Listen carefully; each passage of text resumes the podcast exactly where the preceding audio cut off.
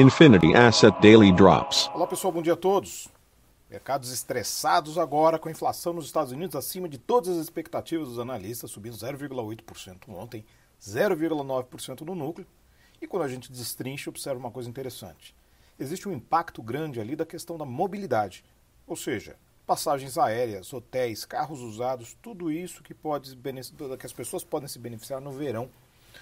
A temperatura está melhorando nos Estados Unidos, a mobilidade está aumentando, dado o processo acelerado de vacinação, e tudo isso está gerando um impacto. Mas também existe um impacto que é aquele vindo que nós já sofremos lá atrás, e por conta do câmbio muito, a oscilação muito forte do câmbio, a volatilidade muito grande do câmbio, nós sofremos em dobro aqui no Brasil, que foi do choque de oferta. Choque de oferta continua, existem problemas ainda na cadeia de suprimentos. Nós vimos isso aqui no Brasil com muita intensidade no ano passado e agora os Estados Unidos, dada a recuperação da atividade econômica, também está sofrendo. E fica a atenção hoje para o PPI, inflação atacada nos Estados Unidos, que projeta agora uma alta de 0,3% com núcleo de 0,4%.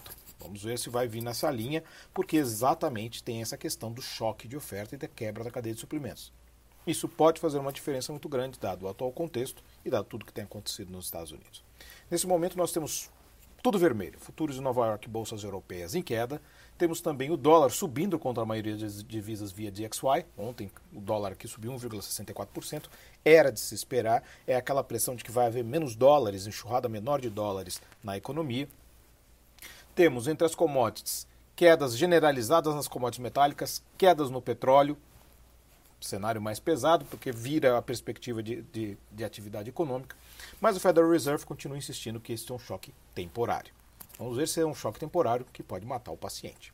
É isso aí, pessoal. Tenham todos uma ótima sessão. Ah, e temos IBCBR hoje no Brasil também. E bons negócios. Infinity Asset Daily Drops.